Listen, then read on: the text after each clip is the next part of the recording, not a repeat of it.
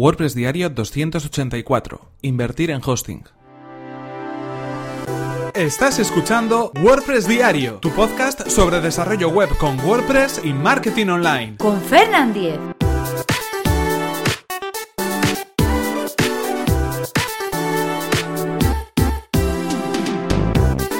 Hola, ¿qué tal? Comenzamos con un nuevo episodio de WordPress Diario, donde hoy, que estamos a día jueves 24 de agosto, vamos a hablar acerca de invertir en hosting, acerca de gastarnos los euros en un plan de alojamiento que realmente merezca la pena y pueda cubrir todas nuestras expectativas. Pero antes recordaros que este episodio está patrocinado por Web Empresa, servicio de alojamiento web especializado en WordPress. En Web Empresa disponen de servidores optimizados para que nuestro sitio web cargue a la mayor velocidad. Actualizan sus reglas de seguridad especiales para WordPress a diario y además, si tienes tu web en otro proveedor, no hay ningún problema, puesto que el traslado del hosting es gratuito y sin cortes en el servicio.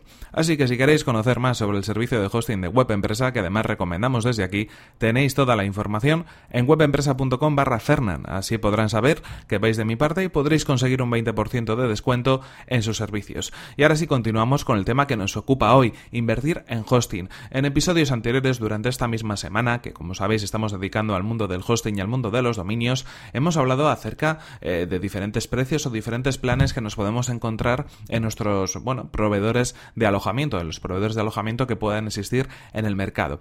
Y en ese sentido quería rescatar uno de los elementos que hemos comentado un poco por encima, que es el tema del precio, el tema de la inversión en nuestro servicio de hosting. En primer lugar, cuando hablamos, en efecto, del coste que nos va a suponer contratar un hosting eh, durante un año o durante varios años para nuestro proyecto online, nunca debemos considerarlo como un gasto, sino como una inversión. Es una herramienta fundamental para que nuestro proyecto en Internet esté funcionando, para que nuestro servicio online esté operativo. Así que en cualquier caso siempre tendríamos que considerarlo como una inversión y como algo además fundamental dentro de todo el engranaje de elementos que vamos a necesitar.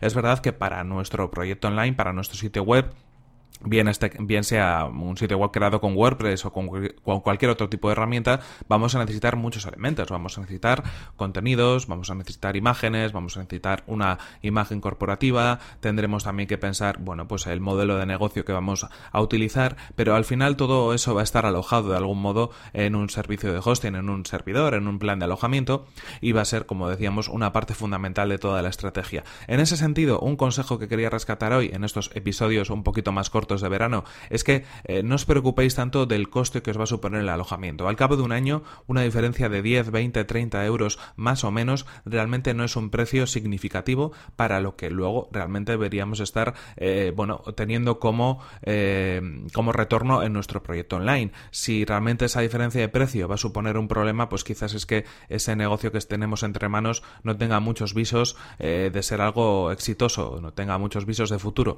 Así que en cualquier caso siempre es interesante no mirar tanto el precio, sino las características, el servicio, el soporte, las recomendaciones que podamos encontrar de ese plan de alojamiento.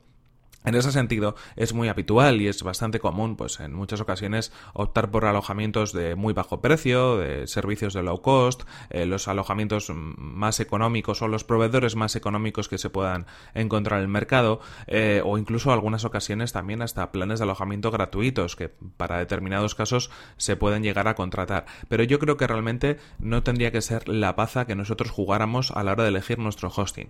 Es cierto que, bueno, hay que contratar algo que esté acorde a las necesidades pero no tenemos que preocuparnos tanto en si el precio es un poco superior o un poco inferior. Y en cualquier caso, huir de esos servicios de alojamiento que sean extra económicos, que sean realmente, eh, bueno, pues eh, una ganga, podemos decirlo de alguna manera, porque nos vamos a encontrar con que al final ese servicio de algún modo es muy probable que tenga algún tipo de pega. Puede ser que igual el soporte técnico no sea tan ágil o tan rápido porque no tengan tantas personas en plantilla trabajando en el departamento de soporte o que la infraestructura que tengan los servidores no sea tan moderna o no esté tan actualizada o no tenga tantas medidas de seguridad por el mismo motivo, porque no se invierte tanto en hardware o no se invierte tanto en un equipo de administración de sistemas que pueda cuidar de esos servidores. O puede ser, pues, de algún modo que el servicio puede estar limitado en algunos elementos, en algunos elementos que pueden ser bastante, eh, bueno, pues, eh, de algún modo eh, fundamentales para nuestro servicio. En, cualquier caso, cuando estamos contratando un plan de alojamiento de esas características, seguramente hay algo que nos pueda hacer aguas y al final, al cabo de un año, vamos a querer cambiar el proveedor y eso va a suponer hacer una migración, va a suponer de algún modo perder un poco de, o bastante tiempo si es que lo queremos hacer nosotros mismos en hacer ese cambio. Eh, siempre está el problema de que, bueno, pues si no estamos muy duchos en la materia, si no hemos hecho una migración antes, puede resultarnos complicado. Yo os advierto que es algo más o menos sencillo, pero es verdad que es como todo. La primera vez puede ser una auténtica odisea. Así que en ese sentido yo creo que es mejor si tenemos un proyecto serio, si queremos montar un negocio en Internet o crear algún proyecto que realmente sea sostenible en el tiempo, apostar por un hosting de calidad, por un hosting que tenga una infraestructura técnica interesante, que tenga un soporte técnico importante y que al final no nos vaya a dar ningún tipo de problemas en todo el tiempo que lo tengamos contratado con esa empresa.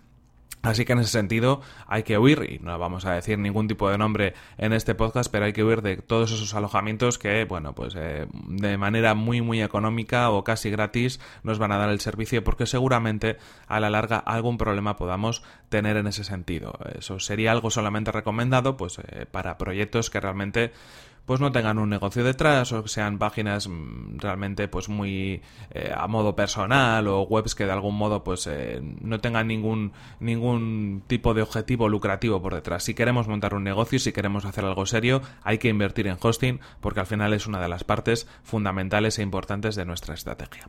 En cualquier caso, espero que este pequeño consejo de hoy, esta llamada de alguna manera a la cordura os, os haga reflexionar y si estáis pensando en contratar un hosting, pues ya sabéis que, hay que tener en cuenta muchos elementos y no solamente el precio a la hora de contratarlo.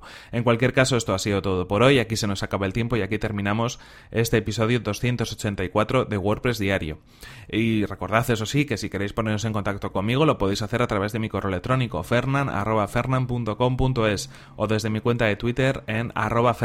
Muchas gracias por vuestras valoraciones de 5 estrellas en iTunes, por vuestros comentarios y me gusta en iVoox y por compartir, como no, los episodios de WordPress Diario en redes Nos vemos en el siguiente episodio, que será mañana mismo. Hasta la próxima. Bueno, pues eso, que hay que rascarse un poquito el bolsillo, ¿eh? Porque al final luego pasa lo que pasa. Mejor llorar una vez que no dos veces.